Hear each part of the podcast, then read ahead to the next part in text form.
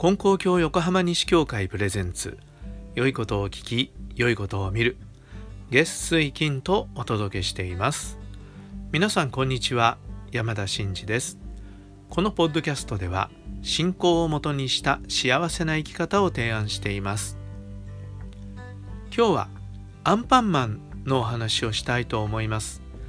えー、前回トルストイの話しましたけども今回はアンパンマン。これもネタ元は朝日新聞です。柳瀬隆作のアンパンマン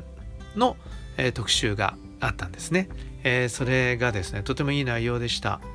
アンパンマンって皆さんご存知ですよね。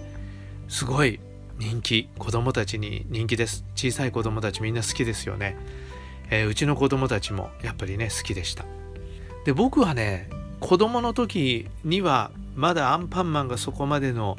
えー、メジャーなキャラクターではなかったんでしょうね。えー、で僕はアンパンマン世代じゃないんじゃないかって自分では思ってるんですが、えー、アンパンマン顔がアンパンでそのアンパンをね人に食べさせてあげたりするそういうキャラクターです。でこの今と同じような風貌のアンパンマンが最初に登場したのが1973年だそうです。絵本の月刊誌にアンパンマンという作品が発表されたのが最初だそうです。えこのあらすじが載ってるんですが砂漠の真ん中で倒れていた旅人や森で迷った子供に自分の顔を食べさせる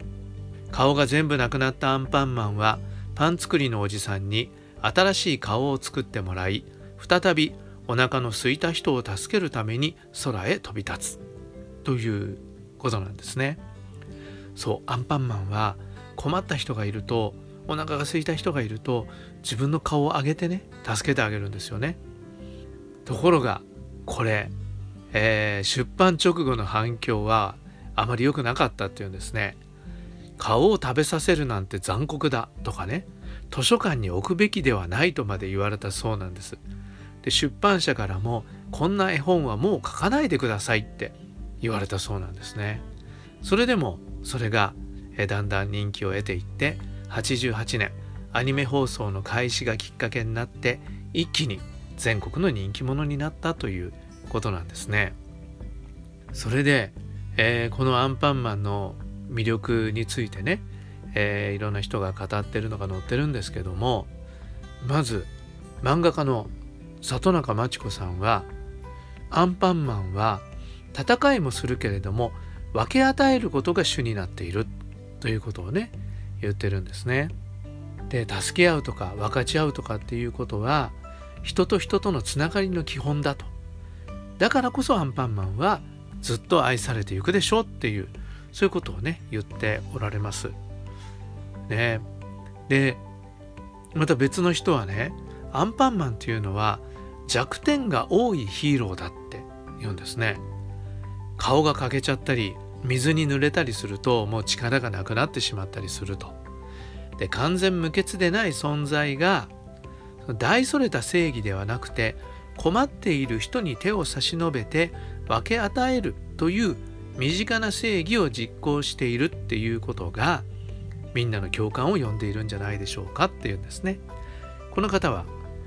えー、柳瀬隆記念アンパンマンミュージアム振興財団の事務局長の千葉さんという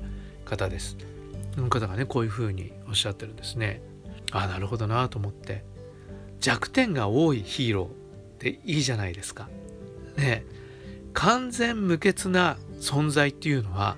かっこいいなと思うし憧れもするかもしれないけども身近に感じられるかどうかっていうと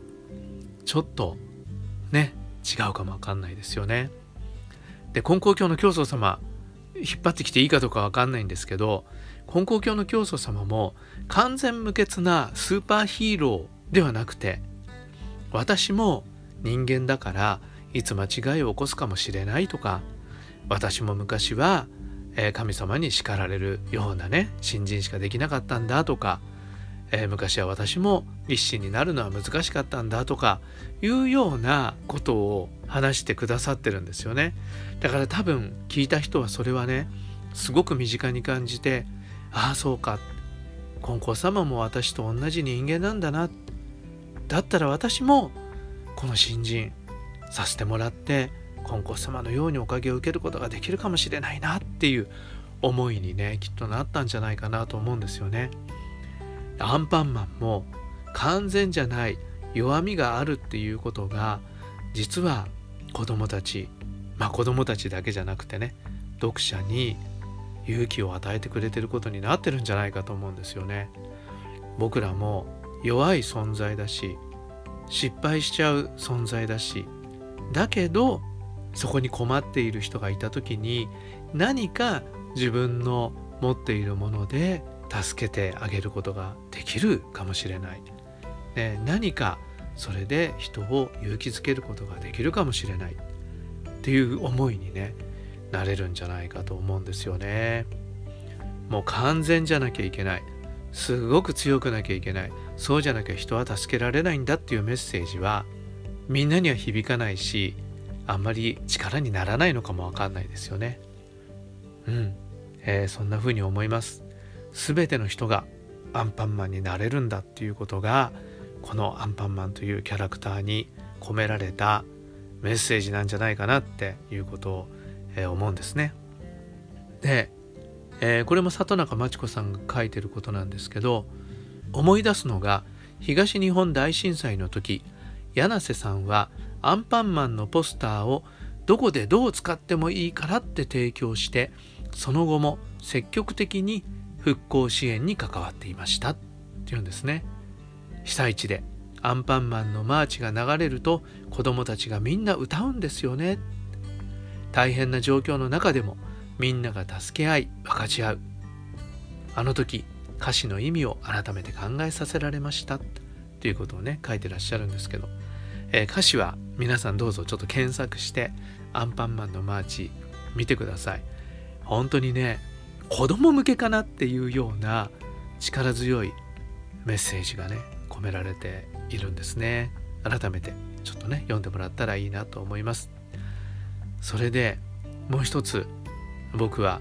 えさっき言った千葉さんっていう方が言ってる柳瀬さんのね、え姿勢にすごいあの力づけられるんですけどこういうことがねあの千葉さんっていう方がおっしゃってるんです。売れる売れないにかかわらず作家としてどうしてもアンパンマンに託したメッセージを世に残したいという強い思いを感じるっていうんですね。だからさっき言ったように最初はねいろんなことを言われてこう叩かれたっていうかだったわけですよね。だけど